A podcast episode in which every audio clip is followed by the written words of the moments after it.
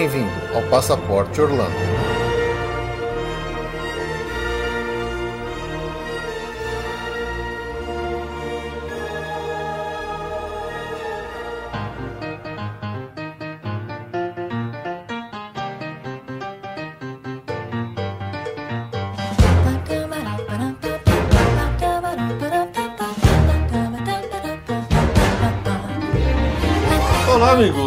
A mais um episódio do Passaporte Orlando. Eu sou o Felipe E eu sou a Ju. e mais uma vez estamos aqui num episódio de notícias do mês. Um episódio recheado de notícias e tudo mais. Então vamos lá para os recados e daqui a pouco a gente volta aí com o restante do episódio com as notícias, e-mails e tudo mais.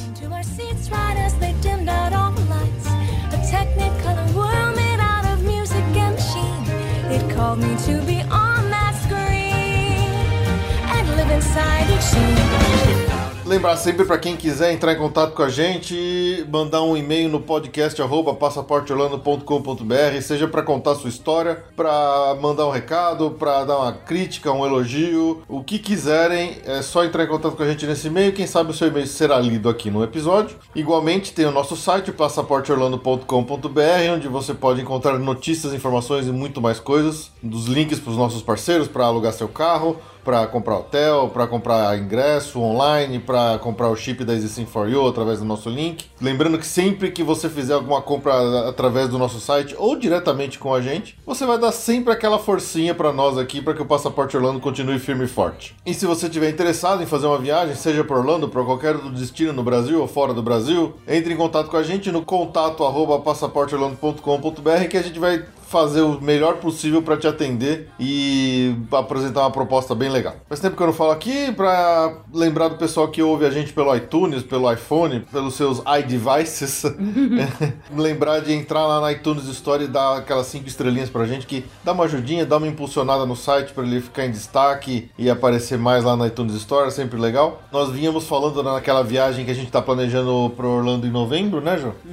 E então estamos com as datas definidas já. Nós estaremos lá de 21 de novembro até dia 7 de dezembro. Então, pessoal que tem muita gente aí que já entrou em contato, já está adquirindo a sua viagem mais ou menos num período concomitante com o nosso, né? Então, tem uma galera aí que com certeza a gente vai conseguir se juntar lá e fazer uma farrinha legal. Então, se você ainda não se decidiu e de repente quiser estar lá em Orlando também para aproveitar esse encontro do- dos ouvintes, Vai ser bem legal, vai ser bem divertido. Antes da gente entrar nos e-mails, é, eu aqui sou meio esquecido, né? Então, às vezes eu deixo passar umas, umas- uns recados aqui.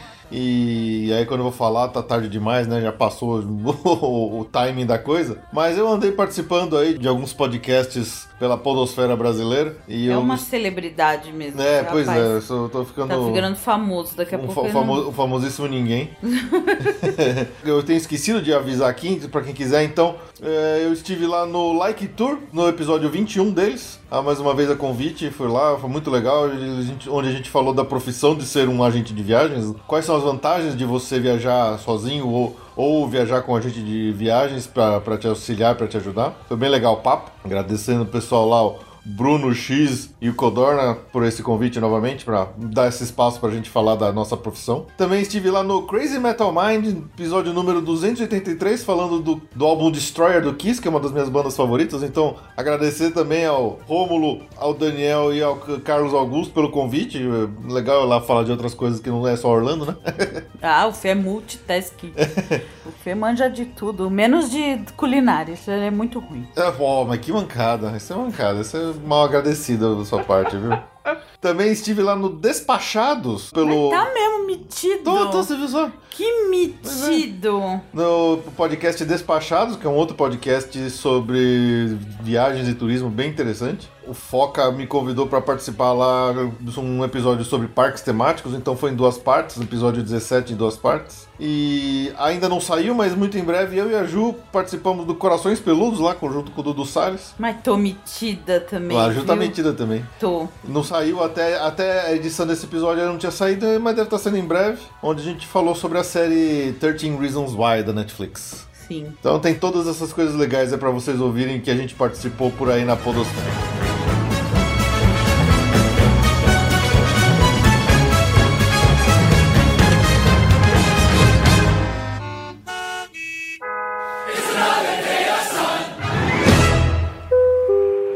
Senhores passageiros, para o momento. Boa viagem.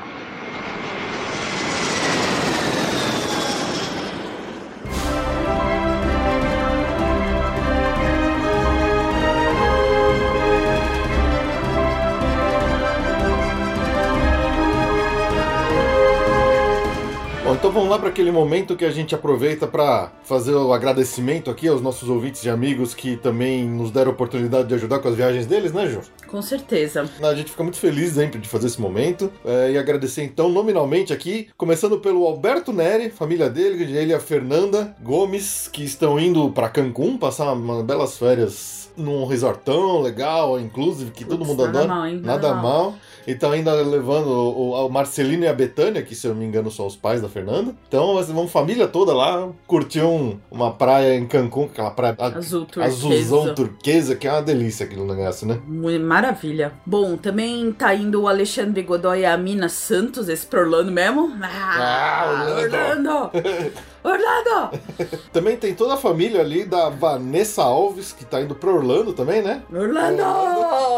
Então, junto com a Vanessa, estão indo Marco Antônio Navilha, Bruna Alves e a Nilceia Alves. Aproveita, Aproveitem. gente! E pra New York City.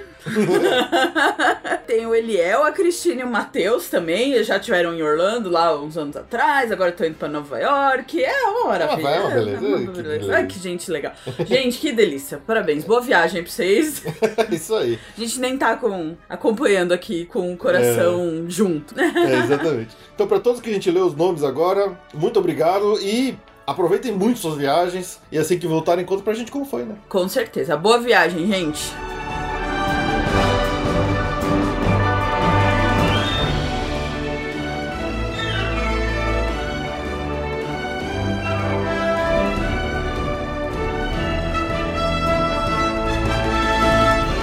Para os e-mails. Para variar, episódio sobre comida o pessoal sempre gosta, dá bastante repercussão, bastante comentário, bastante e-mail, né, João?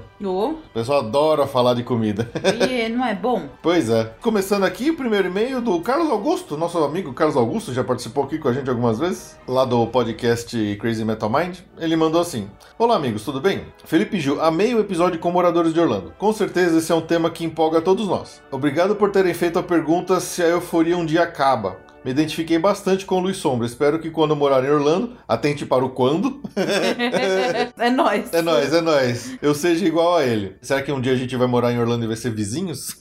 Vamos. Vocês, como sempre, nos trazendo os melhores temas e os programas mais bem executados. Os easter eggs com as músicas em homenagem ao recém-falecido Chuck Berry também foram bem legais e casaram muito bem com o tema animado do cast. Então é isso, parabéns aos participantes e a vocês por sempre nos transportarem ao mundo mágico de Orlando. Abraço, Carlos Augusto. Ele entende as minhas músicas. Mais minhas- que eu. As minhas escolhas musicais. Valeu, Carlos. Abraço, cara. Bom, a gente recebeu um e-mail da Andressa Machado também. Olá, Ju e Felipe. Queria dizer que o podcast de vocês está me ajudando muito a planejar minha viagem e o mais importante, está ajudando a segurar a ansiedade até outubro, porque sinto que tenho alguém para conversar sobre as maravilhas de Orlando. Vou viajar com a família para Orlando na época do Halloween. E ouvindo o podcast sobre a experiência de vocês na Universal da Califórnia nessa época, fico me perguntando se não é melhor fugir dos parques nos dias da festa de Halloween. Estamos indo em seis pessoas e uma delas é minha filha de dois anos. Sei que por lá tem o Mickey's Not So Scary Halloween Party e o Horror Nights na Universal. Será que os parques ficam mais cheios nesses dias? Vocês podiam fazer um podcast sobre viagem em família. Tenho certeza que ouviram muitas histórias engraçadas. Um beijo grande pra vocês. Continuem fazendo esse belo trabalho. Andressa. Ah, é, a parte do Halloween é, é o Halloween à noite. Ah, o Durante que eu o dia. acho mais, eu não sei se afeta o dia. O dia eu acho o que não eu afeta. acho que afeta é que fecha muito cedo, Ele né? fecha mais cedo, exatamente. Ele, ele fecha acho que 5 da tarde pra quem não tem ingresso. Então, né? eu imagino que talvez por justamente ele fechar mais cedo, ele o parque seja um pouco mais vazio, porque as pessoas que não vão na festa não vão querer ir num, num dia de parque pra ele fechar mais, mais cedo, né? Hum. Então pode ser que durante o dia ele seja até um pouquinho mais vazio. A gente pode perguntar pros nossos ouvintes que já foram nessa época, porque a verdade é que Califórnia e Orlando É são universos diferentes, diferentes. é. Pros nossos amigos que já pegaram essa, essa época pra dar opinião, se alguém quiser se manifestar. É. Uma coisa que eu acho que aí não importa se é Califórnia ou se é Orlando, é se você quer ir na festa, evita de ir no parque durante o dia, vai só na festa à noite. Ah, não, mas ela tem filha de dois anos, ela não vai na festa. Só tô levantando a bola aqui. É, não é, eu acho que não é o caso Não é o mesmo caso. de uma família com uma criança ainda de dois anos, mas o Mickey's Not So Scary, sim, vai fundo. Vai fundo, esse deve ser legal Esse pro- vai com todo mundo. E esse pode emendar tranquilamente, né? Se é, o, se é o mesmo esquema do Very Merry Christmas Party, que deve ser a mesma coisa, ah, é tranquilo de emendar o, o parque. É que a criança de dois anos é aquela história, né? Pode ser que ela saia no meio do dia pra descansar ou dormir um chegue mais tarde e tal. A gente já viu umas fotos do pessoal voltando no Mickey's Nosso Scary Halloween Party lotado de chocolate. É, Tipo, marca boa, assim, é, sabe? exatamente. Deve ser legal, deve Fazer ter o um trick or barato. treat lá, no, trick or treat lá no, no, no meio do parque, né? Não, muito legal, muito legal. É, mas sobre a, a sugestão do episódio de, de- de Orlando com Família, a gente fez lá episódios 30 e 31, dando uma geral de dicas para pessoas que vão com crianças, né? E muito em breve a gente vai fazer um sobre viagens em grupo em geral. Vai, mas acho que cobre bem a, a sua sugestão. Sim, não, a história é muito bom, As né? histórias de viagens são sempre boas. Viagem que não tem história para contar depois não é viagem. Não é viagem, tem que ter enrosco. Mas muito obrigado pelo seu e-mail. Tem aqui também o Júlio César Júnior, que acabou mandando dois e-mails, um em cima do outro. Primeiro e-mail. Boa noite, amigos. Hoje eu ouvi o podcast sobre a possível saída da montanha russa do Harry Potter, a ex-Dueling Dueling Dragons. Eu resolvi mandar este e-mail. Vocês sabiam que essa montanha russa originalmente seria montada no Parque Animal Kingdom? Muito se ouve falar, mas quando eu trabalhava por lá, uma das histórias foi que quando a Disney demitiu alguns Imagineers, a Universal os contratou, assim conseguiu com a montadora da montanha russa a venda para o parque concorrente da Disney. Frente a isso, o Everest começou a ser projetado. Eu não bati o recorde de vocês, mas já andei 14 vezes nela. É uma das minhas atrações favoritas da Disney. Faltou uma. Faltou uma, hein? Faltou uma. É, então, essa história é bem legal. é, ela vai ser tema de um episódio muito em breve aqui, a história do Beastly Kingdom. A gente vai contar pra vocês essa história que eu acho muito, muito legal essa história. Aguardem, aguardem. E-mail 2 dele. Como é bom ouvir vocês. Vocês me deixam com água na boca. Os restaurantes do Epcot são os meus favoritos. Já fui em quase todos. Apenas um detalhe: o restaurante da Noruega não é buffet, é, é à la carte. Porém, existe um buffet de antipasto delicioso. Vocês não gostam do Tepan Edo? É meu favorito. Sempre que fui ao Epcot, tento ir nele. É, a gente achou comida A Ju também adora, ela né? adora. A gente achou comida. Não é ruim. É que ela é muito caro. pra uma Não, a comida- verdade, vamos, vamos falar a verdade, vai. Foi o restaurante mais caro Foi a- da foi nossa a comida vida. mais cara que eu paguei no- na minha vida. Na, na vida. Pois é. Quando converteu, quando chegou Nossa, o cartão, Doeu. doeu, assim. É, Sei lá, na comida não, não, não, me, sensibilizou, sabe? É que, é que quando você tá pagando esse preço, você espera que realmente seja, Seja algo, a melhor, é. melhor coisa do mundo. E não foi o caso, entendeu? Não, eu prefiro mil vezes um Red Lobster, né? Eu prefiro, com certeza. Aí ele continua aqui. No Magic Kingdom, pra quem gosta de saladas, a salada grega do Cosmic Race Café é espetacular. E outra dica é pedir o Turkey Sandwich, que pelo tamanho dá pra duas pessoas. Um abração, Júlio César Júnior. Ô, obrigado aí pelas dicas culinárias que ficou faltando a gente falar alguns detalhes, né? Como lá tem muita coisa pra comer, você vai ver que tem vários Não, e-mails é- aqui de gente dando suas opiniões sobre comida, então... Esse tema é polêmico, É polêmico, e é é. participativo, né? Então, todo mundo conhece alguma coisa especial por lá, né? Muito legal. É. Bom, aí a gente recebeu um e-mail do Vitor Silva. Prezados Feijo, como vocês estão? Bem, obrigado, você. Bre- Obrigada. Aguardando novembro nos Estados Unidos. Isso. Obrigado pelo episódio de hoje. Rachei o bico em muitas horas, principalmente com a Ju falando sobre o caos do pretzel. Batendo pretzel. Você batendo preto de sal. Resolvi escrever um e-mail para contar um pouco das peripécias alimentícias, começando com o nosso segundo dia de Magic Kingdom. Fomos no Cosmic Race, que fica na Tomorrowland. Pedimos nossos lanches, sentamos para comer, mas antes minha irmã, que não fala nada de inglês, foi pegar os toppings. Quando ela chegou à mesa, percebi que o pickles que ela tinha pegado estava um pouco diferente, mas não consegui avisar a tempo. E ela comeu uma generosa porção de pimenta jalapeno.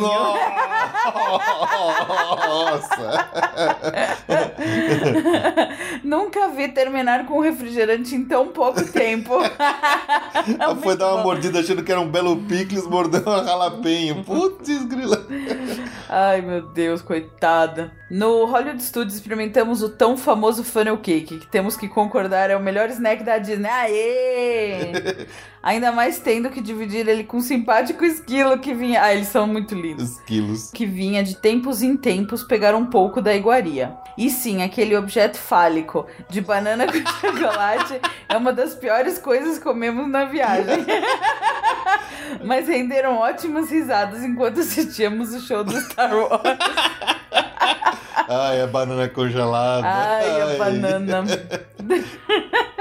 PS, tivemos um medical moment e ganhamos um pote de sorvete pela demora de 10 minutos para entregarem o funnel cake. Escolhemos um que vinha com calda de morango, sorvete de baunilha. Não sei se é o mesmo do Sleep Hollow. Deve ser. Muito bem. No Epcot aconteceram as melhores gafes. Foram situações extremas. O salgadíssimo pretzel com o mais salgado ainda, creme de cheddar. Lágrimas. Aquilo parecia tão bom quanto víamos os americanos comendo.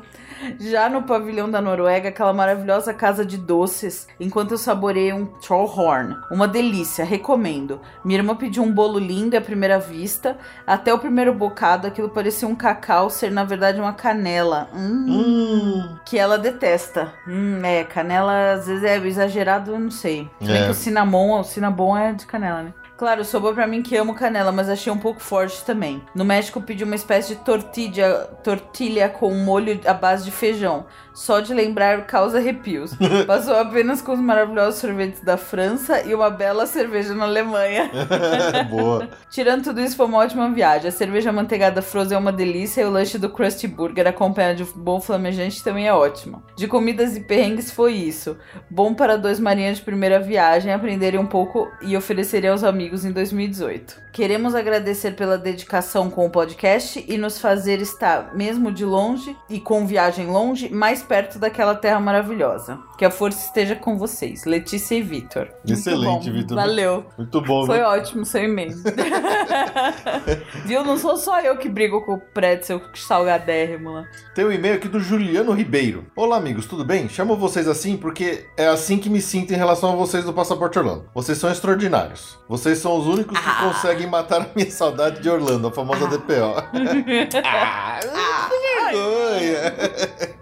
Ouço vocês sempre, já fiz várias maratonas, sei lá, umas 5, 6 vezes, talvez mais, porque no intervalo entre um episódio e outro ouço alguns episódios que gostei muito. Como aquele com o pessoal do, antigo Jurassic Cast, dos piores rides, com o pessoal do Papo Acessível, que também gostei muito, com o Nilson do Bilhete, por favor, e também referente aos seus relatos de viagem. Gosto muito mesmo. E não lembro de quantas vezes ouvi, vocês são 10. Me sinto abençoado por ter conseguido ir Orlando, a Orlando duas vezes. Eu, na verdade, gosto de lá mais que meus meninos.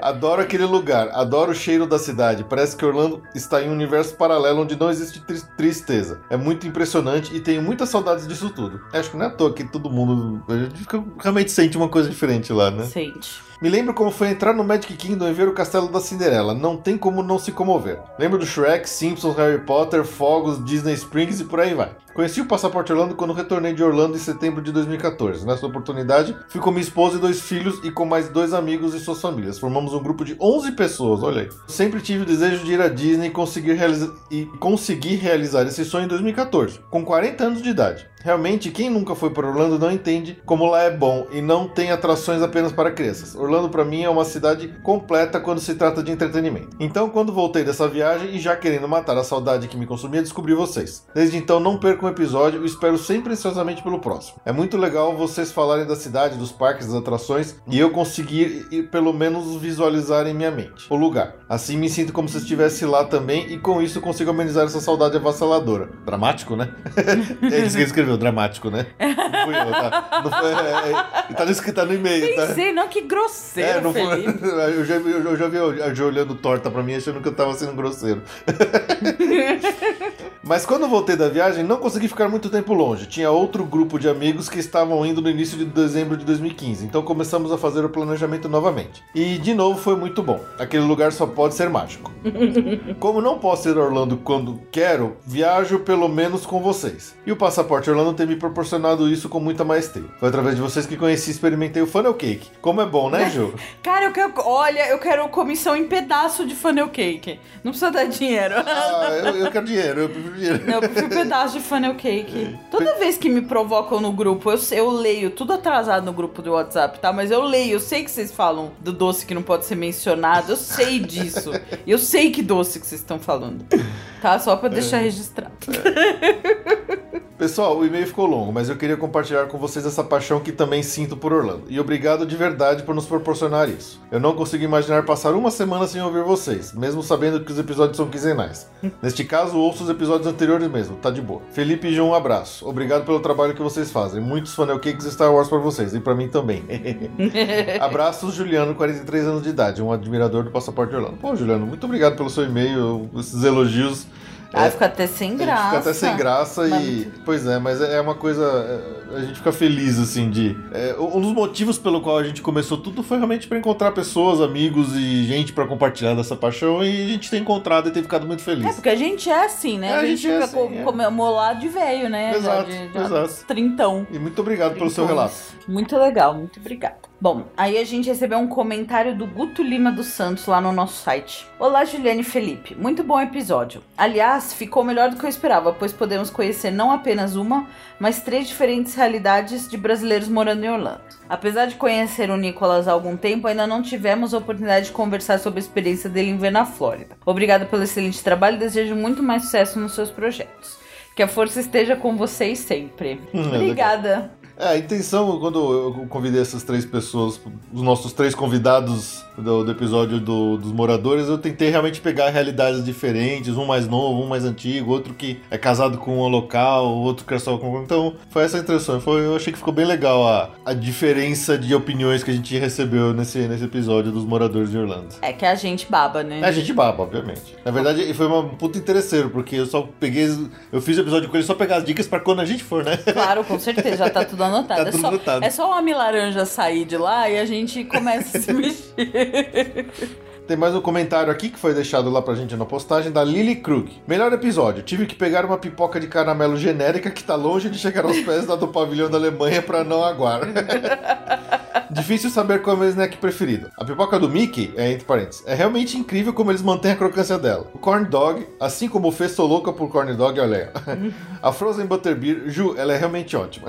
É muito boa. O grande donut rosa dos Simpsons ou o funnel cake. Podem me julgar, mas adoro o turkey leg. Mas como, como o almoço ou o jantar em vez de snack. Um snack que acho que vocês não falaram e que amo é o Dippin' Dots. A gente esqueceu, né? Ah, esquecemos do Deep Dots, é tão legal, O adoro. famoso sorvete de bolinha. Aquilo lá também é do mal, né? Tem alguma, alguma mágica do Como mal. é que eles deixam aquele sorvete? Ah, é super frozen, É, né? é co- congelado em baixíssimas temperaturas. né? Verdade, esquecemos do Deep Dots, é obrigatório. Pelo menos um Deep Dots a gente ficava Não, tomando pior lá. o pessoal, você vai ver, a gente tem mais gente comentando coisa aqui que a gente esqueceu de muita coisa, infelizmente. E um que toda vez que viajo e me prometo experimentar, mas nunca tem espaço na barriga, é o donut dos Simpsons recheado de sorvete. Não sabia disso, hein? Onde que é isso aí? Onde que é isso aí? É, bom, Deve ser, gente. deve ser em Springfield. É, mas a gente já rodou Springfield. A gente adora Springfield. Eu não vi nenhum donut de sorvete. É. Gente, Oh, meu Deus. escreve pra gente. Onde fica o donut de sorvete? Dos restaurantes, meu preferido de balcão é um da China, que tem um Orange Chicken Mara. E de garçom é o Arquestos da Noruega. Não só pela presença das princesas, mas todas as comidas do jantar são excelentes. Beijos a todos. Pô, legal, Lili. Muito obrigado pela, pelo complemento aqui do, do, do episódio mais uma vez. Olha, eu vou falar, esse Orange Chicken que eles têm lá no- nos Estados Unidos é muito bom. E acho que a gente não falou no primeiro programa de comida lá com a Ju, mas em toda a praça de alimentação barata mesmo, não precisa ser caro. É. A gente acabou não entrando nessas, shopping. nessas coisas mais tranqueiras, fast food muito, né? Mas todo chinês tem orange chicken. É muito bom esse orange chicken deles. É bem gostoso. É, é muito bom. Eu vou, vou provar o da China É. esse ano. Agora, pra finalizar aqui, tem um recado em áudio que o nosso amigo Brunão, lá do Portal Refil, mandou pra gente. Fiquem aí com o recado dele e a gente já volta. Oi, Felipe Ju. É, eu vi o programa sobre as comidas dos parques e tal, e achei sensacional, vocês estão de parabéns. E eu queria, como um grande glutão e apreciador dos parques da Disney e tal, queria deixar aqui algumas dicas que eu acho que podem acrescentar bastante ao programa. A primeira delas é sobre o restaurante do Biergarten na Alemanha, lá no Epcot. Cara, tem a melhor sopa que eu já tomei na minha vida. É a sopa de queijo com cerveja. Cara, Eu só fiquei na sopa, pra vocês terem uma ideia. Era, uma, era um buffet gigante e eu fui na sopa umas quatro vezes. É, é inacreditável essa sopa. Você precisa entrar, nem que seja só pra provar. Se não tiver sopa, você se deu mal, mas a- o resto da comida também é muito bom. Outra dica, que eu acho que vocês até nem, nem chegaram a falar desse restaurante, é o restaurante, eu não vou lembrar do nome, é aquele que fica do lado do Nemo with Friends. Aquele restaurante de frutos do mar, etc. É um restaurante caríssimo, mas é bem bacana. O ambiente e a comida, apesar de cara, é excelente, excelente. Eu comi um macarrão com camarão lá e um molho branco, enfim, tava fantástico. Outra coisa que tem um restaurante no Magic Kingdom, que eu também não vou lembrar o nome, mas ele fica ali perto do Hall of Presidents. Entre o Hall of Presidents e acho que é Harbor alguma coisa, enfim. Ele é exatamente em frente à entrada daquele barco ferry boat lá que, que a gente pega. E ele é um counter service, mas ele é bem interessante porque ele tem pratos totalmente diferentes. Assim, ele tem um sanduíche de lagosta que é muito gostoso, que vale a pena entrar lá. Ele é um, é um sanduíche frio, mas é muito gostoso. E é isso, é um áudiozinho curtinho só para dar essas dicas mesmo. Parabéns pelo programa, continuem assim que tá cada dia melhor. Um abraço a todos os ouvintes também. Então, só pra deixar claro, no- nesse áudio ele não falou o nome de dois restaurantes que a gente esqueceu de falar no episódio. Um é o Coral Reef, lá do Epcot, que você come lá no aquário também, né? É um restaurante um pouco mais chiquetoso, né? Uhum. E o outro é o Columbia Harbor House, que fica lá perto do Sleepy Hollow. É bem gostosa a comida lá, é um dos poucos lugares que você come, tem uns camarões, Camarão. tem peixe e tal. E é serviço de balcão, que é um lugar bem gostoso pra comer no Magic, no Magic Kingdom também. E a gente infelizmente esqueceu de falar disso. E aí o Brunão lembrou aí no áudio que ele mandou pra gente. Legal. Gente, mandem. A gente, a, a melhor coisa, todo mundo gostando de Orlando, todo mundo conhece suas, suas peculiaridades. Pode mandar que a gente continua a relação aqui das comidas boas. É.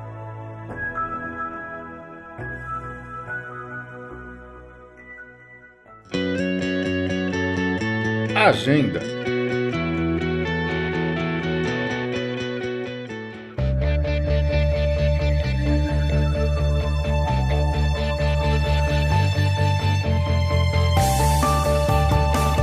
Bom, vamos lá pra agenda então, rapidão. Como estamos nos aproximando do verão, no- geralmente no verão americano não tem muito eventos específicos, né? O parque já tá cheio o suficiente, É, né? então a gente tá, começa a dar uma diminuída na quantidade de coisa que tá acontecendo. Está terminando o Epcot International Flower and Garden Festival, que vai até dia 29 de maio, então termina esse mês. Restam apenas três bandas que vão tocar lá, né? A Guess Who, a Herman's Hermits e o The Spinners. Então. O é, Fê vai fazer um curso pra, pra falar o nome da segunda banda direito é. na próxima. Herman's Hermits starring Peter Noon. Esse é o nome completo da banda. Três pratos de trigo pra três gigas tristes. How much wood would a woodchuck chuck if a woodchuck could chuck wood?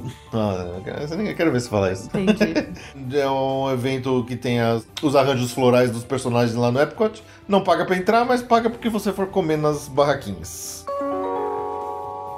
No Busch Gardens tem um evento que vai de 16 de junho a 6 de agosto. Vai pegar bem o verãozão mesmo. Chama Summer Nights. E ele é um evento que, ah, nesse, nesse período, o parque vai, vai abrir até de noite. Então você vai poder fazer as atrações, as montanhas russas à noite, ver uma visão diferente do Busch Gardens, né? Que é um parque que geralmente fecha cedo. É, por causa dos animais, né? Exatamente. Ah, vai ter música, vai ter alguns eventos especiais na, de, de night. É, show de fogos, que é inédito, né? Também no Busch Gardens. No sexta e sábado até meia-noite. Nos outros dias até as nove. O Sounds Like Summer Concert Series que acontece no Epcot. As datas ah, ainda não estão definidas, mas normalmente é em junho e em julho que acontece. Ainda não saíram também as, os, os artistas e as bandas que vão tocar. Assim que sair a lista, a gente passa aqui.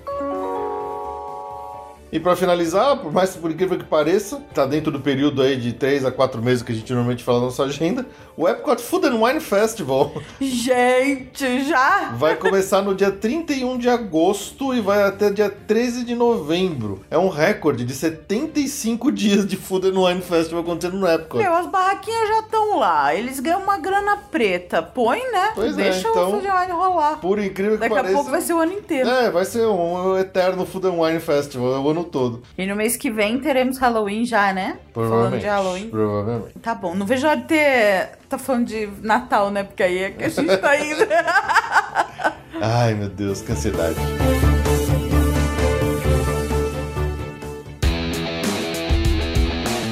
Notícias do mês.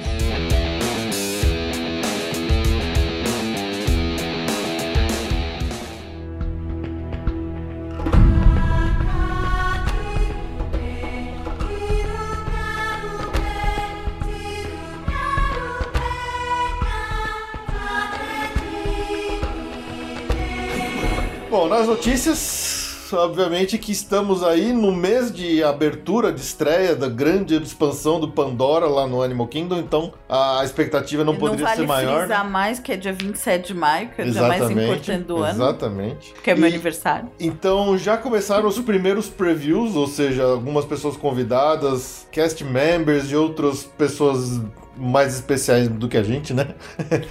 e já estão entrando no- na área, já estão eh, usando as atrações e tal. Não teve soft opening ainda, então por enquanto só realmente pessoas com convites especiais que puderam entrar lá. Então já tem vídeos completos do Navi River Journey, já tem vídeos da toda a fila do Flight of Passage. É, eu fiz força para não ver, porque eu quero ver pela primeira vez quando estivermos lá em novembro. É, mas tá o pessoal só rasgando elogios, falando que a fila, só a fila do Flight of Passage é incrível, cheia de detalhe. A atração em si também falam que é um, é um soaring on crack, assim, é um soaring muito melhor, falaram. Nossa, hein? Sorry já é favorita. Pois é. Falei, cara, James Cameron, ele é um cara que ele pode ter é, polêmico, mas onde ele enfia a mão, a coisa dá certo, coisa dá não certo. tem dúvida. E Lá- demorou esse tempo todo é porque eles estavam caprichando. Pois é. Lá no River Journey também disseram que a atração tá incrível. O- interessante é que é pela primeira vez que a Disney tá reutilizando um sistema de ride antigão deles, que é barquinho na água, né? Coisa que tem no Piratas do Caribe. Do Caribe e tal. Então fazia muitos anos que eles não faziam um desse, então eles estão pegando a atração mais nova e tecnológica deles e estão usando um sistema de ride super antigo e tradicional e consolidado. A atração termina lá passando na frente da, da Xamã, Shaman of Songs, que eles chamam, que também todo mundo falando que é o animatrônico mais absurdamente detalhado e perfeito que a Disney já fez. Então, é, é, quero ir, só quero ir logo nessa porcaria. Novembro, vem novembro. Está esperado, né, que nas primeiras duas semanas, a gente está falando da primeira aqui, talvez na semana que vem comece a aparecer algum soft opening para os visitantes regulares do parque, mas isso é só especulação. Então, assim, é, eu não quis ver para não ter spoiler, porque eu quero ver o, ao vivo mesmo pela primeira vez. Mas se você quiser ver o vídeo dessa da, da atração do Navi River Journey, eu vou colocar na postagem, tá? Eu vou ver, eu gosto de spoiler. A Ju não, não liga para spoiler, né? Não, acho eu não gosto de ficar ansiosa.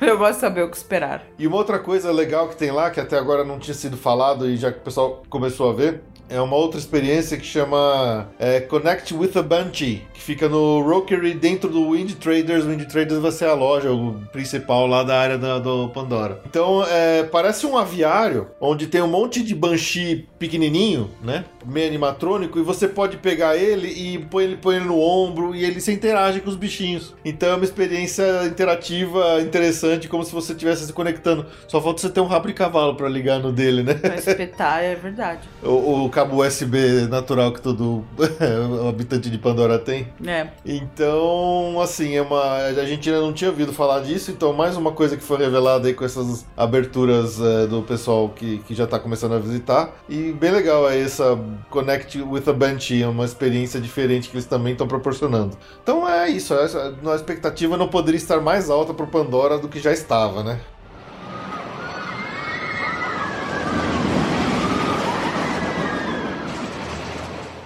Uma especulação também do Animal Kingdom, o showzinho uh, Tree of Life Awakenings Projection, que é aquele show de projeção na árvore no anoitecer, né? Isso. Que ele, a árvore acorda e tal. Ele só era projetado na frente da árvore e está se especulando que eles estão instalando no fundo da árvore, né? Que dá pro, pro lago, né? Isso. Pra acho que mais gente poder ver do, de vários pontos do parque. Então pode ser que em breve a gente tenha o showzinho do Despertar da Árvore, do Animal Kingdom, da Árvore da Vida, dos bichinhos. Com- com- principalmente agora com a, a abertura do Pandora, que eles vão esperar que mais gente vá, né? Sim. Eles então estão tentando... E à noite, né? E à noite, exatamente. Então, Então tem essa perspectiva aí de uma mudança, mais uma mudancinha no Animal Kingdom. Realmente é, é a era do Animal Kingdom. é, esse é o ano do Animal Kingdom, né? Esse é o ano do Animal Kingdom.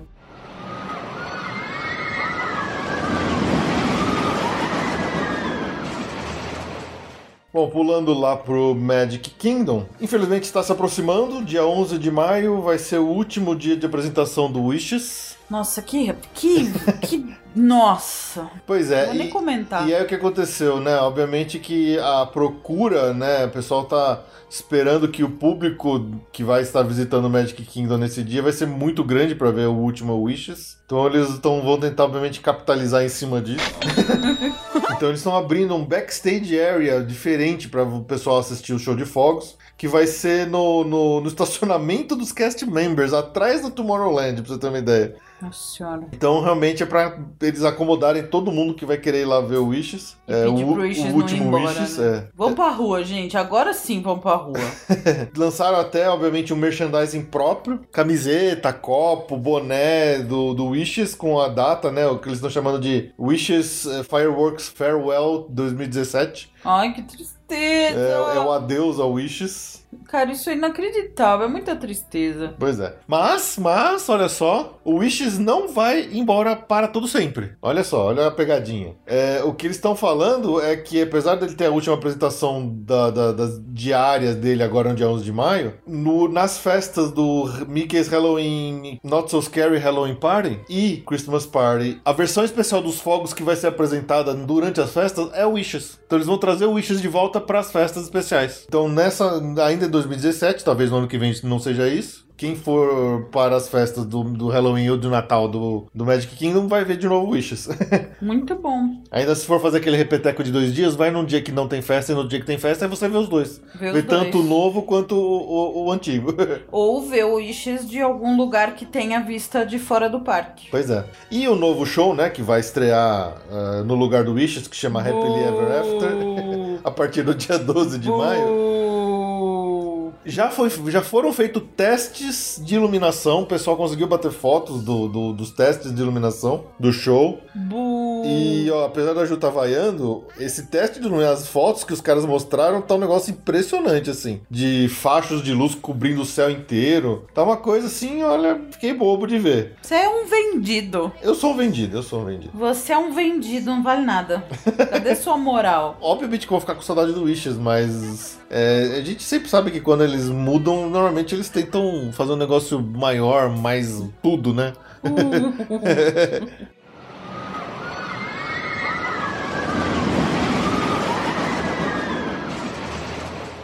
Bom, uma notinha aqui de reforma que vai afetar bastante gente.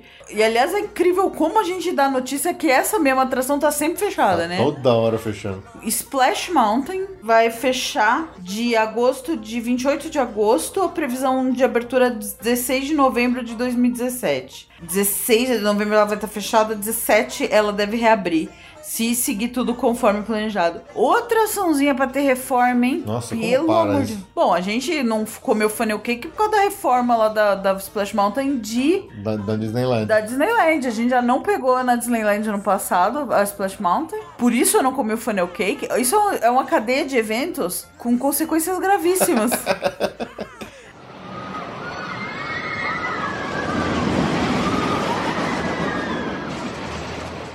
Agora uma notícia que eu adorei. E eu vou comprar, vou dar dinheiro pro, pro rato, sim, claro. Vou. Pega meu dinheiro. Cala a Shut up, shut up and take my money. Shut Up and Take My Money. É um copo temático da Bela e a Fera que vem com uma rosa, né? Uma rosa que ela tem um efeito especial, né? É, então, é- é- parece uma parece a cúpula, né? Parece e a a rosa, cúpula ela tá rosa. no meio, assim, como se ela estivesse flutuando dentro do, do copo, né? Sim. E ela tem uma luzinha aqui em cima que ilumina de cima pra baixo. E Nossa, dá um efeito de como se fosse a rosa do filme. Sim, vou comprar. Fez um puta sucesso. Esse copo aí vendeu que nem água lá. É na Gaston's Tavern. A gente comentou da Gaston's Tavern que só tem comida alemã que eu nunca consegui comer lá, mas agora eu vou lá comprar, dar 13 dólares pro Mickey pra pegar o, o, o copo da Bela Fera.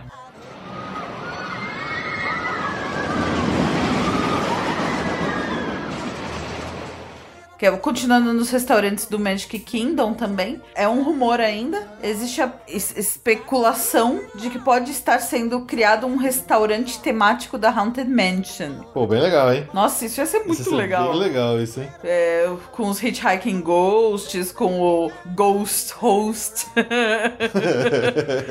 Your Ghost Host. Aí eu te pergunto, o que que você acha mais legal? Um restaurante temático de uma Haunted Mansion ou um hotel temático de Haunted Gente, Mansion? enquanto um Felipe não for num hotel temático em Orlando, ele não vai sossegar. Calma, a gente vai falar disso mais pra frente. Segura, segura, segura essa ideia. Seguro, seguro. É, enfim, ah, é ainda um rumor, mas seria muito legal mesmo, né? Então, vamos torcer pra que saia. Saiu do Jungle Cruise, né? O Skipper Cantina. Então, eles talvez sejam uma, uma nova linha de, de ação, restaurantes casados com Com atrações. atrações. É E realmente, a. Haunted Mansion me- merece. né? Merece, merece. Outra merece, obviamente, o Piratas do Caribe, né? Pô, custa... Não, mas é, é que tem o Tortuga Tavern já, mas é meio tranqueira, é, é balcão, né? A Tortuga Tavern já existe. Ai, Ele só tá na região e tem meio que a cara, mas não tem nada. Tem burger lá. Pois é.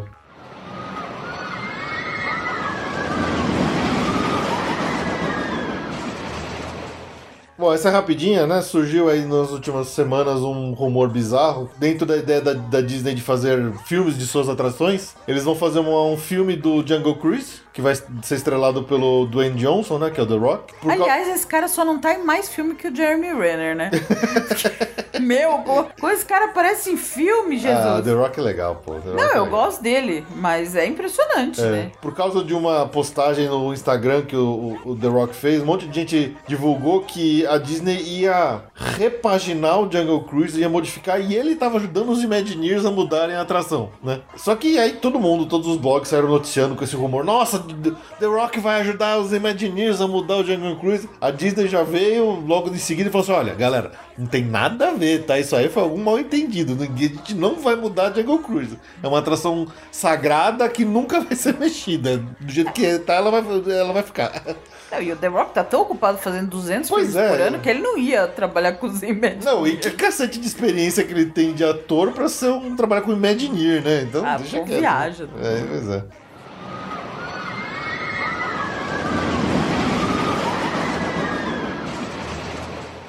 E lá no Hollywood Studios a gente vinha falando sobre esse rumor e é verdade, agora tá pra valer já. O novo meet and greet com o Star-Lord, né? O, o Senhor das Estrelas no, do Guardiões da Galáxia e o Groot. Só que a gente achou que era um Groot grandão, mas na verdade é um Baby Groot. É o Baby Groot do Guardiões da Galáxia 2.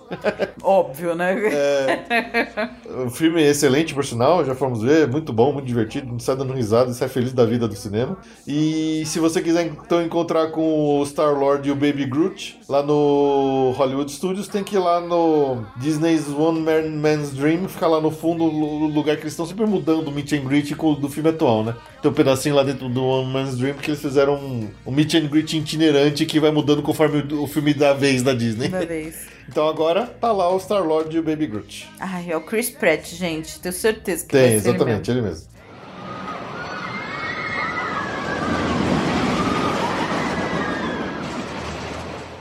Falando de Star Wars, né, já que estamos no Hollywood Studios, foi oficializado pela Disney que o Star Tours vai ganhar um novo destino, que é justamente ligado ao episódio 8, The Last Jedi, né, Os Últimos Jedi, que será o planeta Crate, planeta que vai aparecer nesse filme, então já deve ser daquele mesmo esquema que aconteceu há dois anos atrás, quando saiu o Force Awakens, né, o Despertar da Força, que ficou fixo lá o destino de Jakku, do planeta Jakku, por quase um ano. Então deve acontecer a mesma coisa a partir do, do- do- de novembro, antes mesmo até da, da estreia do filme. Eles vão ter o novo destino no Star Tours. Também tivemos recentemente, né, a Star Wars Celebration, que aconteceu lá em Orlando. Star Wars Celebration é como se fosse a, grande Comic Con exclusiva só do Star Wars. E essa vez aconteceu em Orlando. Teve lá um dia especial, que eles fizeram um painel só falando sobre os parques e a expansão do Star Wars Land, que está sendo feito no, no Hollywood Studios e na Disneyland. Então tivemos mais novidades, ainda nada muito coisa mais fixa, assim, de como que vai ser as atrações e tal, mas eles estão soltando as ideias do que, que eles estão querendo praticar na área. Então, uma coisa interessante que eles falaram é o seguinte, que as suas escolhas vão importar dentro do que da, da sua imersividade como todo dentro da área do Star Wars Land. É uma coisa maluca. Você pensa no que, eles estão querendo bolar, é, é- é bizarro assim, você fala, meu, os caras estão completamente retardados de querer fazer um negócio desse, mas se der certo vai ser muito louco. Então, por exemplo, tem lá a atração que você pilota Millennium Falcon, durante a atração você faz algumas escolhas do que fazer, pra que lado ir, aonde atirar, onde não atirar e tal. E aí quando você sai da atração e, por exemplo, você tá lá no restaurante, vai aparecer, sei lá, um, um Stormtrooper e ele vai interagir com você. E aí pode ser que ele te dê um parabéns ou ele tente te prender, dependendo da sua ação que você tomou lá dentro da atração. Então, quer dizer, eles estão querendo fazer um negócio todo interligado entre o que você faz nas atrações e o que você eh, vivencia na área como um todo. Mas, assim, é uma coisa de maluco pensar nisso, né? De maluco mesmo. E, então, cara, eu não sei como que isso vai funcionar, mas eu tô babando nas ideias aqui que eles estão querendo fazer. E aí surgiu também mais um rumor aí, que não é nada oficial. É, o rumor surgiu por causa de um, de um survey, né, de uma pesquisa que alguns hóspedes da Disney receberam, sobre a criação de um hotel tematizado de Star Wars, hotel tematizado pesado de Star Wars. Como que elas gostariam, como se elas estivessem dentro de uma nave, dentro da Gente, o Fê tá abrindo a carteira aqui. Você Tô, tô. Fecha, fecha, Fê. Para de jogar dinheiro no microfone, não adianta nada. Então imagina você ficar no hotel como se realmente estivesse dentro de um, de um- do mundo de Star Wars, sabe? Então, sei lá, o pessoal tá chutando que o preço vai custar mil dólares a diária. Vai ser uma loucura dessa. Fecha a carteira, gordo. Mas calma, a gente vai voltar nisso daqui a pouquinho. Nosso passaporte comenda, a gente vai falar dessas coisas. Então, aguenta aí, aguenta aí.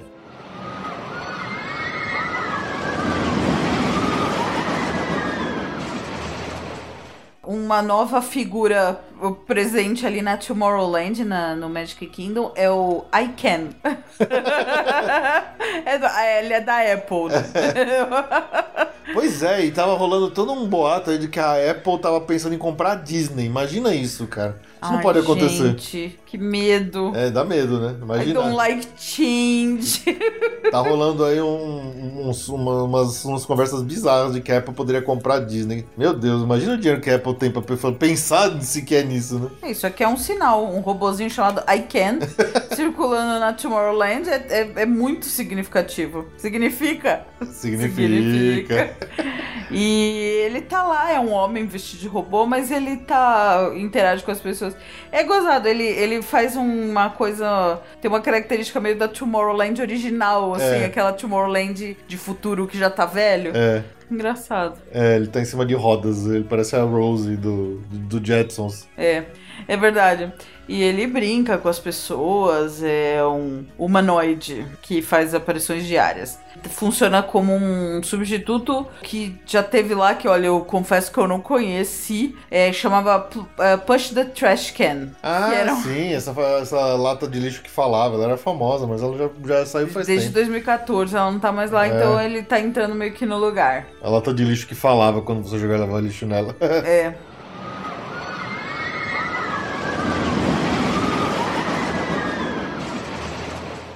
Também aí nas tecnologias Disney, eles fi- eh, preencheram uma patente para um robô fofinho e, anima e animatrônico. É uma, uma patente deles.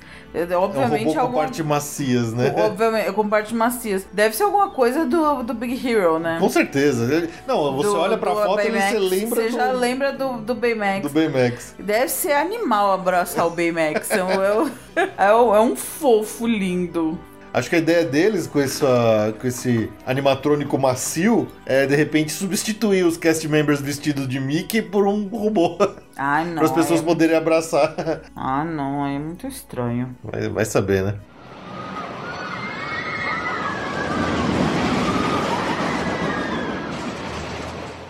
Bom, já que falamos bastante no último episódio nesse de restaurantes, né? Existe, tem, uma lista de 15 restaurantes no Walt Disney World que vão começar a, a receber pedidos adi- avançados, adiantados de comida através do app, através do, do aplicativo My Disney Experience. O Beer Guest já faz isso? Ah, Então, ele já faz isso. Agora eles já expandiram essa lista para mais de 15 eh, restaurantes.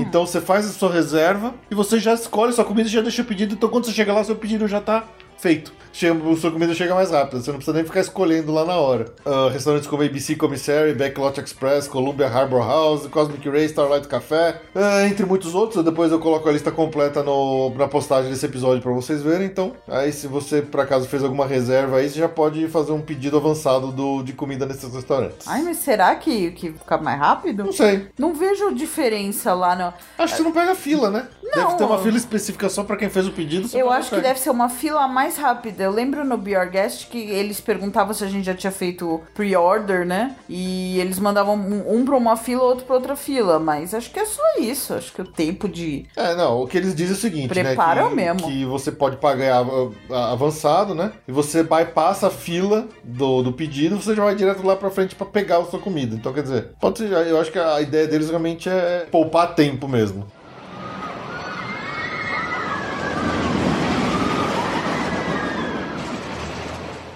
Bom, então se você está planejando de repente fazer um almoço, um jantar comemorativo de aniversário, de casamento, de qualquer coisa lá nos restaurantes da Disney, a partir agora do dia 17 de maio, você pode ah, pedir, fazendo parte de vários restaurantes, né? Não são todos, mas a grande maioria dos restaurantes Disney pode ser feito isso. É para que seja incluído na sua reserva o Mickey Mouse Celebration Cake, que é um bolo de chocolate no formato das orelhinhas do Mickey, né? Redondinho com as orelhinhas, que ele pode ser tanto de chocolate branco quanto de chocolate preto. Obviamente que isso não é de graça, né? o bolo serve de 4 a 6 pessoas e custa 35 dólares. Então você pode adicionar esse, esse bolo tanto numa reserva que você já tem, uma reserva existente, ou de reservas novas que forem feitas a partir daí. É um jeitinho novo de dar uma celebrada diferente aí. Acho que deviam pedir muito, né? É.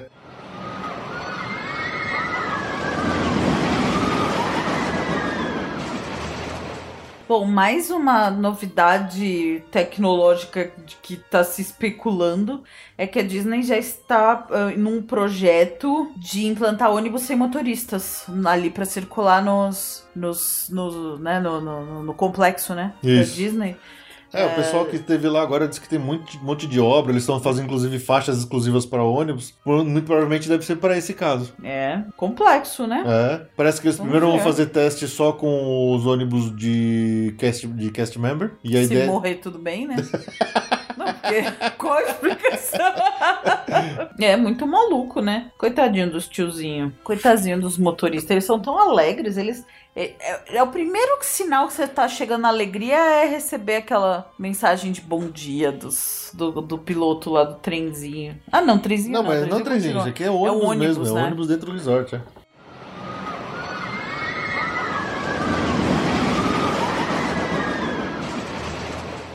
E agora o momento hashtag chupaju? Não é, não, olha, não, eu não, eu ainda não acredito. Eu só queria São Tomé.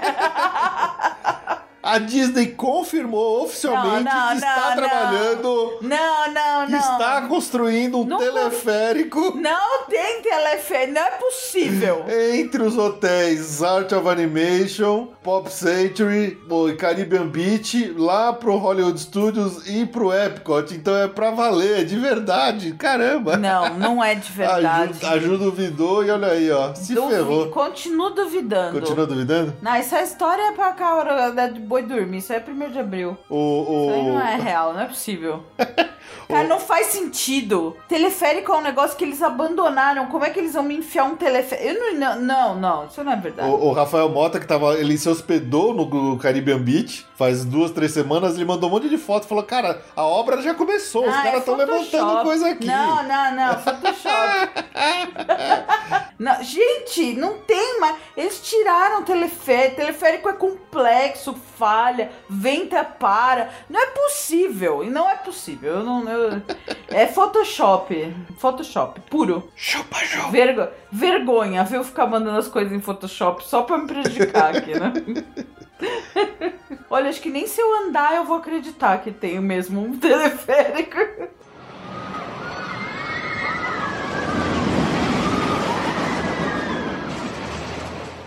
Surgiu mais um rumor aí, falando de hotéis da Disney, de que pode ser que eles estejam construindo um hotel temático de vulcão.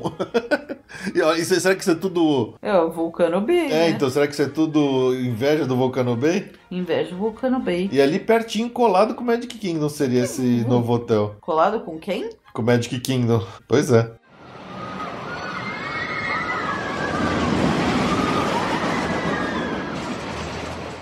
Saindo um pouco da Disney de Orlando, indo lá pra Disney da Califórnia, aconteceu uma coisa muito legal essa semana. Obviamente que é um evento promocional, mas mesmo assim não deixa de ser legal. Imagina que você tá lá, feliz da vida, tranquilo, rodando lá no seu Piratas do Caribe, como se nada tivesse acontecido.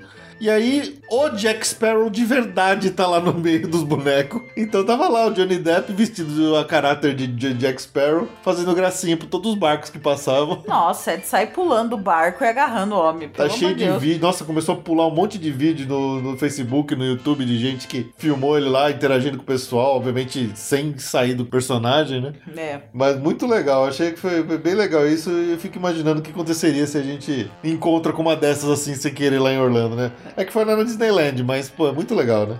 Muito, muito mesmo.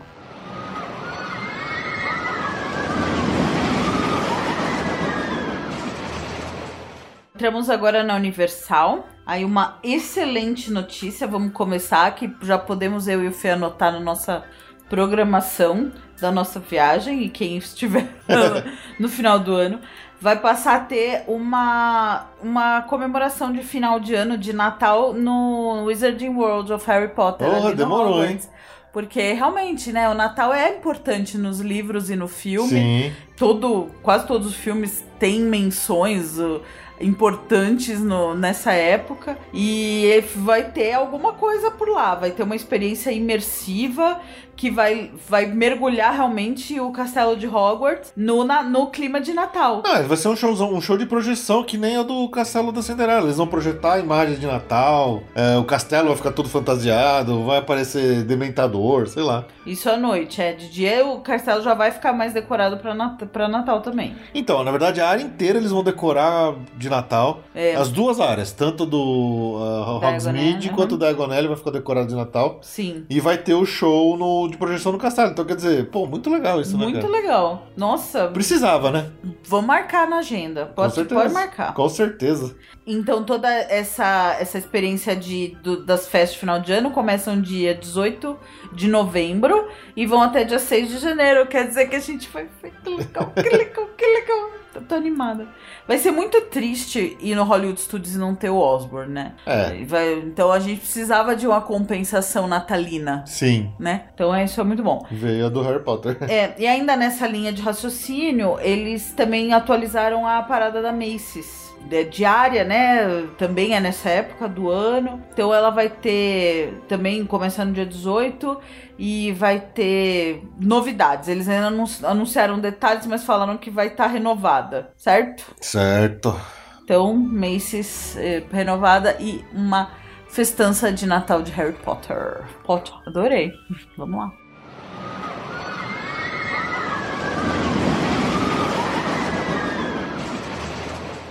Nessas de pessoal pegar as patentes que os parques ficam soltando, né? Que ficam registrando, é, a Universal registrou, parece, uma patente de um simulador. Não, não é um simulador, é um, é um, um ride de, de carro, onde passa por várias telas, né? De projeção e tudo mais. Parece. é, o pessoal tá especulando que seria para uma atração do Mario Kart. Já da futura Nintendo World, né? Do Nintendo Land. Beleza. Aí ia ser bem legal isso, hein?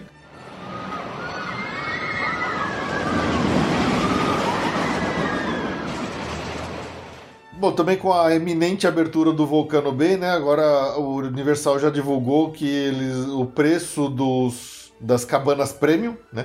Porque tem aquelas cabaninhas premium que você paga, você fica com ela lá o dia inteiro reservada só pra você. Se você não quiser ficar nas cadeiras normais aí do com, parque. com, ra- Com o resto reles da ralé. pessoas com ralé. com a ralé. Mas fica tranquilo, é, é baratinho. A cabana single é, é só 160 dólares por dia. E as cabanas familiares são 300 dólares por dia, tá? Então É, até se você susto. não quer ficar com a ralé, E falando em Volcano Bay ainda, né? é, divulgaram que já acrescentaram mais uma funcionalidade para tapo-tapo, para sua pulseira de reservar filas, né? Lá no Volcano Bay. Que ela também vai poder ser usada para pagar. Então você registra ela lá. é, só não entendi se é você re- registra antes ou depois do cartão de crédito, se é automático. Isso que não ficou claro ainda para mim como é que vai ser esse esquema. Mas pra você estar num parque aquático, você não quer ficar pagando, andando com dinheiro pra cima e pra baixo pra comprar comida, né? Sim. Então você vai registrando tudo que você compra na Tapu Tapa e provavelmente você paga no final na saída. Ou, ou registra um cartão de crédito antes na entrada. Sei lá, alguma coisa dessa eles vão fazer. É, faz bastante sentido mesmo. É bem interessante, né? Vai, vamos gastar. Vamos gastar. Ah, com certeza, porque você não tá com o dinheiro na mão o tempo todo, faz com que você não gaste tanto no parque aquático. Agora, se tá ali na pulseirinha que é só bater e depois re- resolve, pô, você vai comer, vai beber à vontade. Aí é bem legal e provavelmente o pessoal vai gastar muito mais do que É. normalmente gastaria. Exatamente.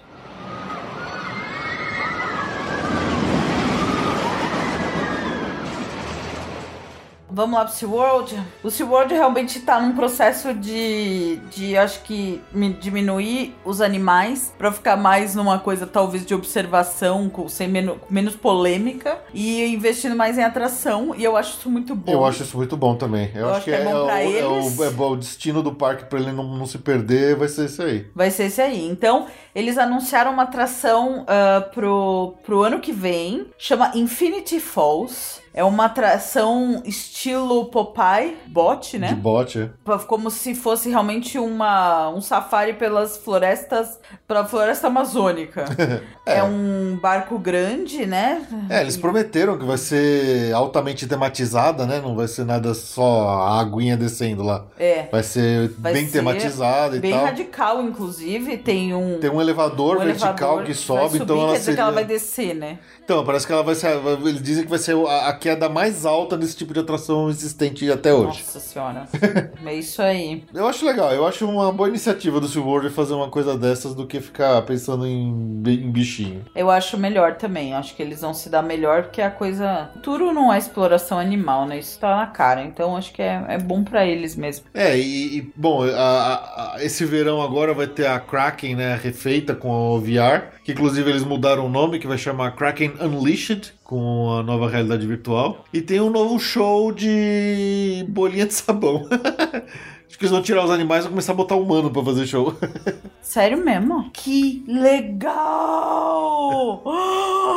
Quero! É um show, chama Pop. É um mestre fazedor, é um Bubble Master. Que é, Bubble um, Master. é um ma- mestre fazedor de bolhas de sabão. É um cara que já entrou 19 vezes no Guinness Book como o cara que mais melhor faz bolha de sabão. E ele vai fazer um show que diz aqui que é incrível. E deve ser mesmo, porque bolha de sabão é uma das coisas mais legais do mundo, entendeu?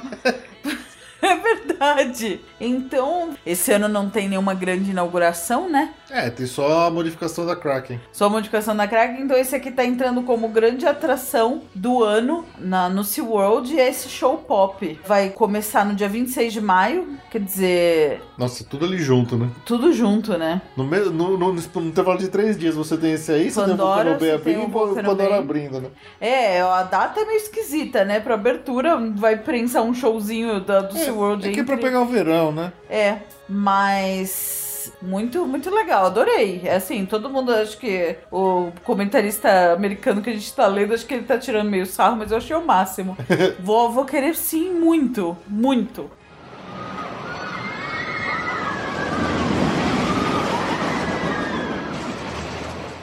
Lá na Legoland abriu finalmente o no segundo hotel deles, já está oficialmente aberto, que chama Legoland Beach Retreat. É no mesmo padrão do primeiro, que é aquele bem esquema coloridão, cheio de blocos e tudo mais. Só que é como se fossem várias cabanas de praia, assim. Então, se você por acaso quer ter uma experiência totalmente diferente aí de hotel na sua estadia lá na Flórida, agora a Legoland tem dois hotéis para oferecer para você e para sua família.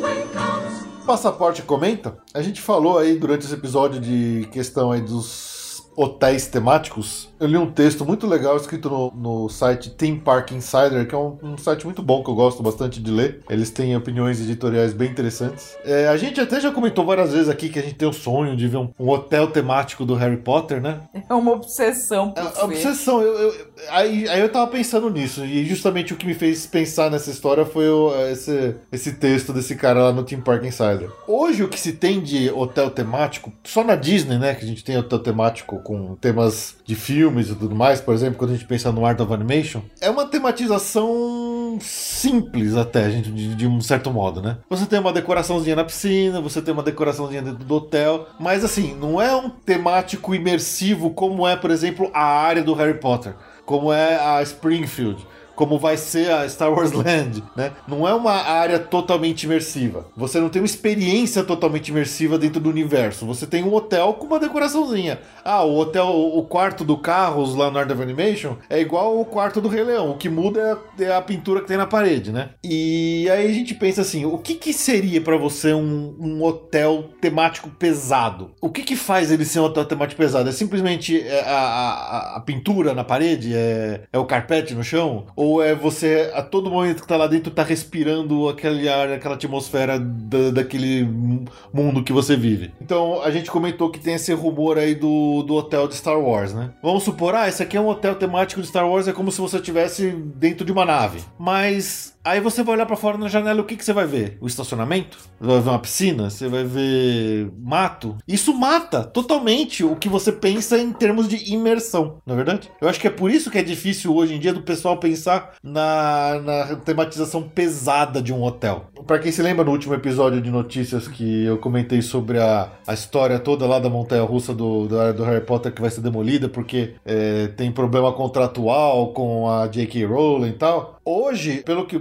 eu li, assim, esse sonho de ter um hotel temático do Harry Potter, ele é praticamente nulo. Não tem como ele acontecer. Porque contratualmente, o uso da propriedade de Harry Potter pela Universal, com a J.K., ele, ele- ele exige que seja uma experiência totalmente imersiva dentro do universo do Harry Potter. Então, aquela história que a gente falou, você nunca vai ver o cara com uma caixa de Coca-Cola no meio da área do Harry Potter, porque não vai ter, ele não pode fazer isso, contratualmente eles não podem. Então, num hotel, vai acontecer esse problema. O cara, ah, eu tô aqui, eu tô no hotel que é em Londres, aí você abre a janela, você tá vendo a Flórida, entendeu? Isso quebra a experiência da imersão de um hotel te- temático pesado. É, por isso que fica realmente o máximo que se consegue é decoração. É o né? máximo que você consegue a decoração. E é isso que me fez pensar, poxa, eu, eu sempre sonhei, falei assim, não, vamos. A gente até brincou naquele nosso episódio que a gente brincou sobre as coisas que a gente gostaria de ver no futuro, né? Assim, eu queria ver um hotel temático pesado. A gente pensou, falou, ah, o hotel do Harry Potter, o hotel de Star Wars, um hotel da Haunted Mansion.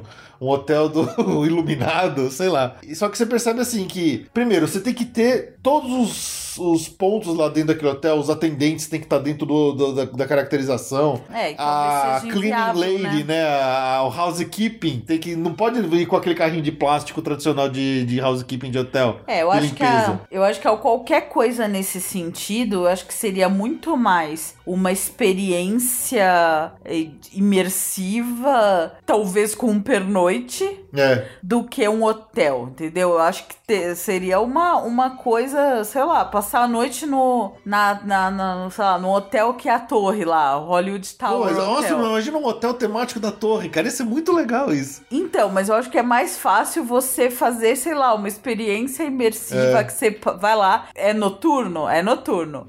Mas vai ser praticamente um teatro, né? Exato. Com pessoas.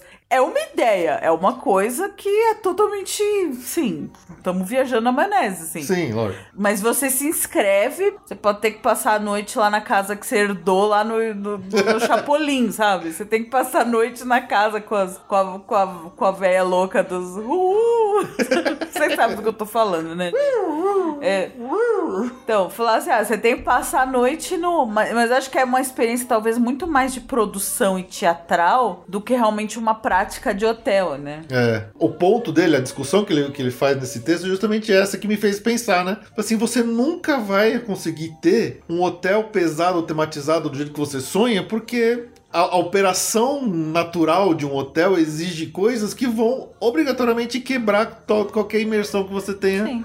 na totalidade da sua experiência que você gostaria de ter. Então, Porque se você ficar num hotel com temas do Harry Potter, você vai ter que beber uma Coca-Cola. Então você vai quebrar. Então já, já era. já era. E eu achei interessante essa discussão, me, me tirou um pouco dessa ilusão que eu tinha de um dia ver isso. E eu acho que a gente realmente não vai ver nada desse, desse estilo que eu gostaria de ver. Ah, mas eu acho que a decoração, a inspiração, né? É, decoração legal. A não ser que, por exemplo, vai, falando do Star Wars. Ah, então o hotel, não, o hotel é um tema de uma nave espacial. Então toda janela tem que ser uma tela mostrando espaço. Ah, não, então não. Na verdade é um, é um hotel de Star Wars que fica na lua de Endor. Aí você enche de mata em volta, entendeu? Você tem que, de alguma forma, roubar, né? Na tematização dentro do, que, da, da- do universo que você está querendo criar, para poder não quebrar a experiência. Então, assim, é, é complicado, assim, me, me tirou um pouco desse sonho que eu tinha, essa história, e. Mas é verdade, eu acho que é, é bem verdade isso, né? É. Eu não tinha pensado nisso, é interessante. É só essa discussãozinha que a gente queria trazer aqui que, que ficou na minha cabeça e eu queria compartilhar com vocês. E eu queria saber o que vocês acham. Vocês gostariam de um hotel semi-tematizado, totalmente tematizado? Vocês acham que dá pra fazer? Não dá? Manda e-mail, deixa comentário aí. Vamos, vamos, vamos tentar fazer uma discussão em cima desse tema que eu acho bem legal de brincar.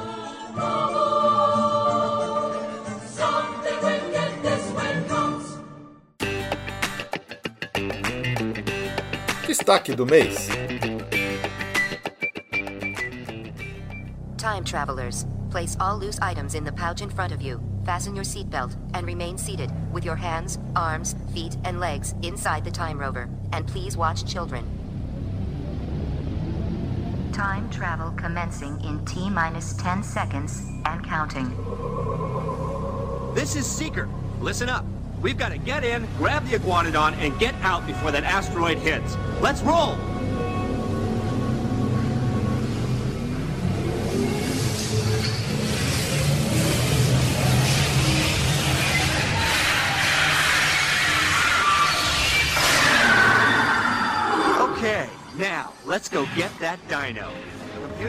Então, pro nosso destaque do mês, já que estamos no ano do Animal Kingdom, vamos fazer mais um destaque do Animal Kingdom e de uma atração que nem sempre merece todo o- o destaque que ela mereceria, né?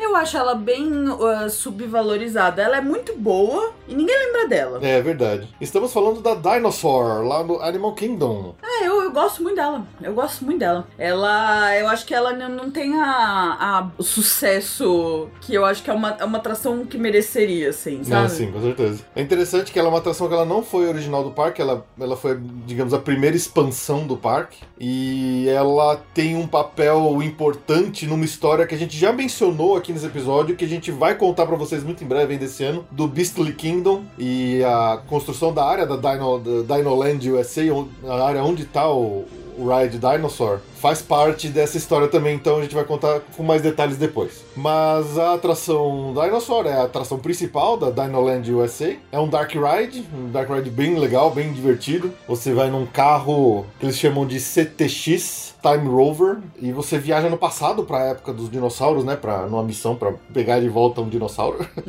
e obviamente que como nada podia ser simples, você é jogado no meio da, da época da extinção que tá caindo um meteoro e tá explodindo tudo, né? Something went terribly Something went wrong. terribly wrong. Uma coisa interessante dessa atração é que o, ela, ela foi aberta originalmente com outro nome. O, a atração ela abriu originalmente em abril de no- 1998 com o nome de Countdown to Extinction. E ela tinha sido projetada exatamente do jeito que ela é hoje, inclusive com os mesmos dinossauros e tudo mais. Mas em 2000, quando saiu no cinema o filme Dinossauro, Vocês lembram desse você filme? lembra desse filme que Vocês sumiu? Ninguém mais lembra? Pô, é, ninguém, acho que nem a gente nunca viu Eu nunca vi. a Disney resolveu, né? O Michael Eisner, que era o presidente na época, resolveu transformar a atração num- numa propaganda pro filme, pra tentar, né, dar uma alavancada no filme. Eles deram uma repaginada na atração no- em 2000 pra adequar ela mais ou menos a, a- a ser uma, uma propaganda do filme. E o interessante é que eles mexeram muito pouco nela. É um, foi uma foi um voice-over, né, uma narraçãozinha, alguma coisinha no vídeo. Trocaram, obviamente, o logo da entrada, mas os dinossauros, as, as raças dos dinossauros que estavam envolvidos na atração, são as mesmas que eles usaram no filme. No filme. Então eles não precisaram mexer no tipo de animatrônico, nada disso. É, se você pensar, durante a atração você não tem quase nenhuma referência ao nome do filme, ao que você vê no filme. Você só tem referência ao nome das raças dos dinossauros. Mesmo Por porque que- ninguém viu o filme. E mesmo porque ninguém tem o filme. Então tem o, o personagem principal, que se, se não me engano chama Aladar, né? É um iguanodon. E originalmente a atração Countdown to Extinction era um iguanodon mesmo. Então ficou tudo igual. É as coisas se casam, né? É. O interessante disso, né? Por que, que a, a- a decisão do Michael Eisner foi de transformar a atração Countdown to Extinction em Dinosaur? Porque na época a Pixar ainda não era da Disney. E esse, o dinossauro, foi a primeira animação de computador solo da Disney é, sem a Pixar. E então eles queriam tentar provar que eles poderiam andar com as próprias pernas. E obviamente na, na época, por causa desse filme, falharam miseravelmente, né? Aí eles resolveram comprar a Pixar. Aí eles resolveram comprar a É, Pixar. porque é mais fácil. é mais fácil mesmo, vou comprar Pixar. É, a, a animação solo da Disney em computação só foi dar certo mesmo quando eles compraram Pixar e o John Lasseter começou a supervisionar, né? É. Mas até lá, eles, eles meio que floparam nisso quando eles tentaram fazer sozinhos sem a Pixar. Mas. é, é, E o engraçado é que a atração continuou como dinossauro, mesmo o filme tendo sido, tendo sido praticamente apagado da história do cinema, né? Ah, não Mas vai ela gastar continuou. mais dinheiro com isso, porque É, a lá. maioria das pessoas nem lembra que esse essa atração é relacionada com o filme. Pois é. Porque o filme não, não tem relevância nenhuma. Então, é, é só é, dinossauro, é genérico. É genérico, O nome é é genérico, o nome do filme era genérico, então tá bom. Então tá bom.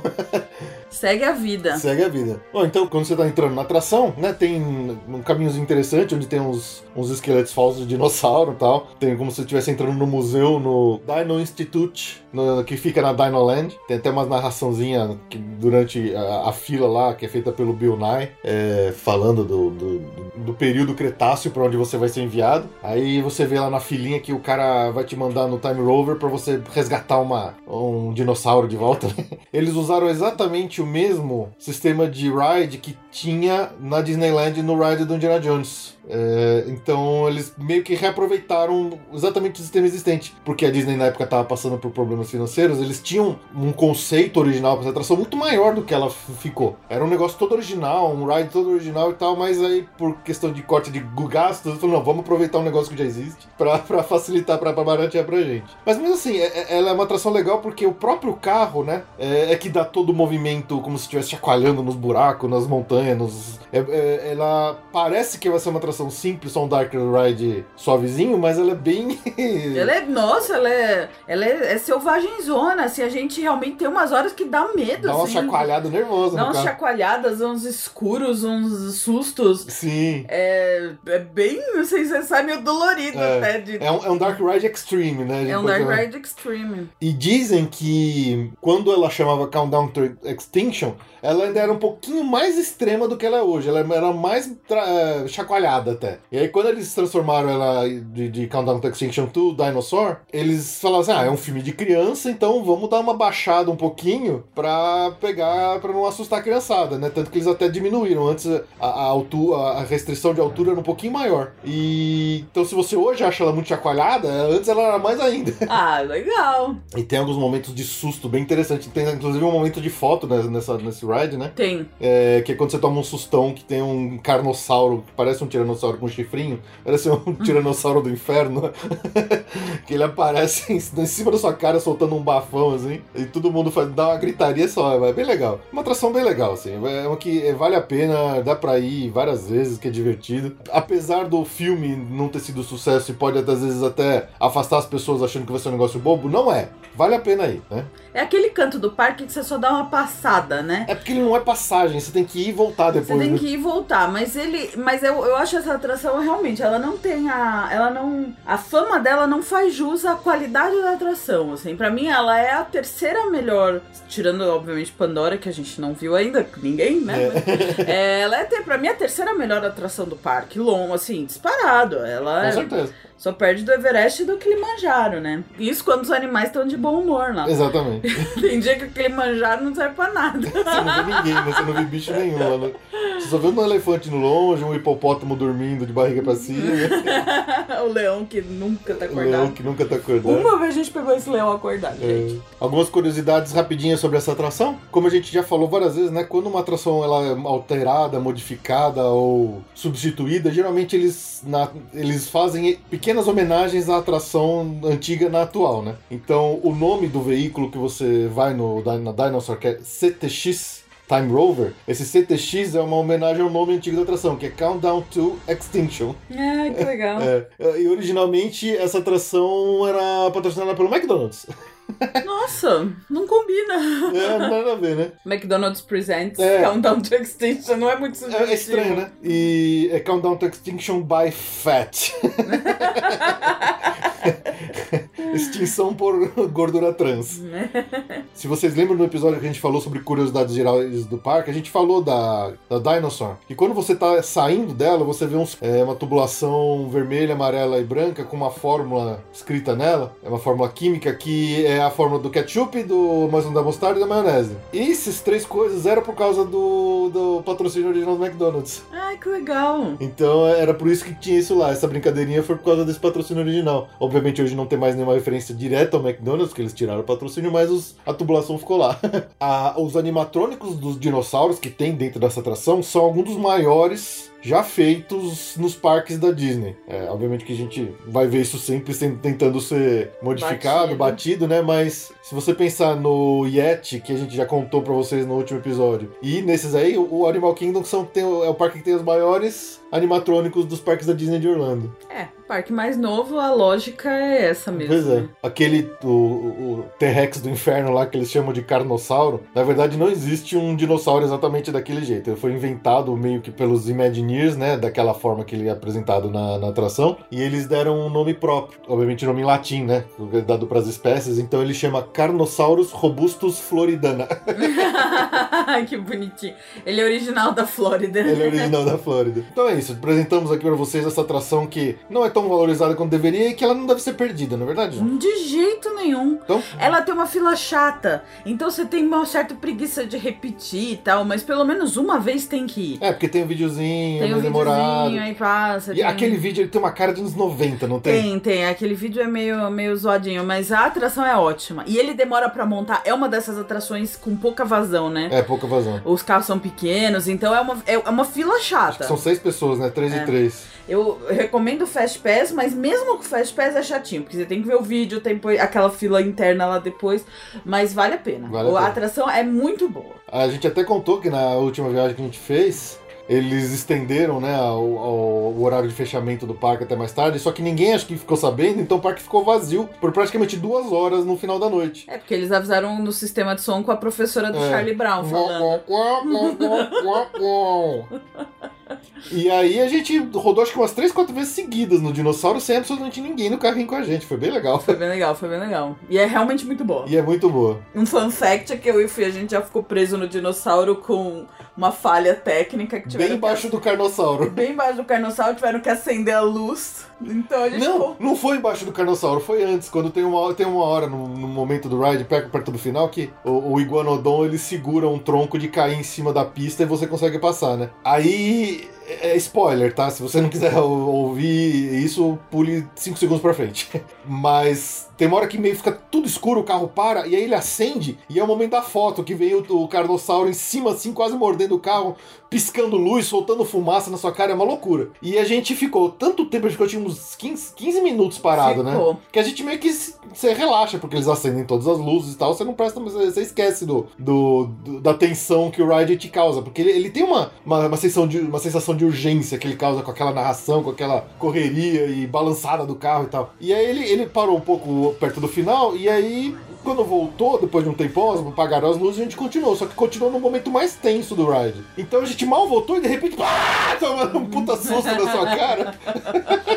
a gente, olha, eu, eu acho que eu e a Ju, a gente deu um puta pulo de susto, né?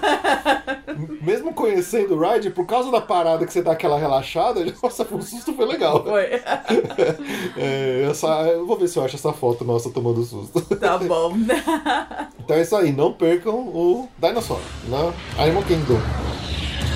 Asteroid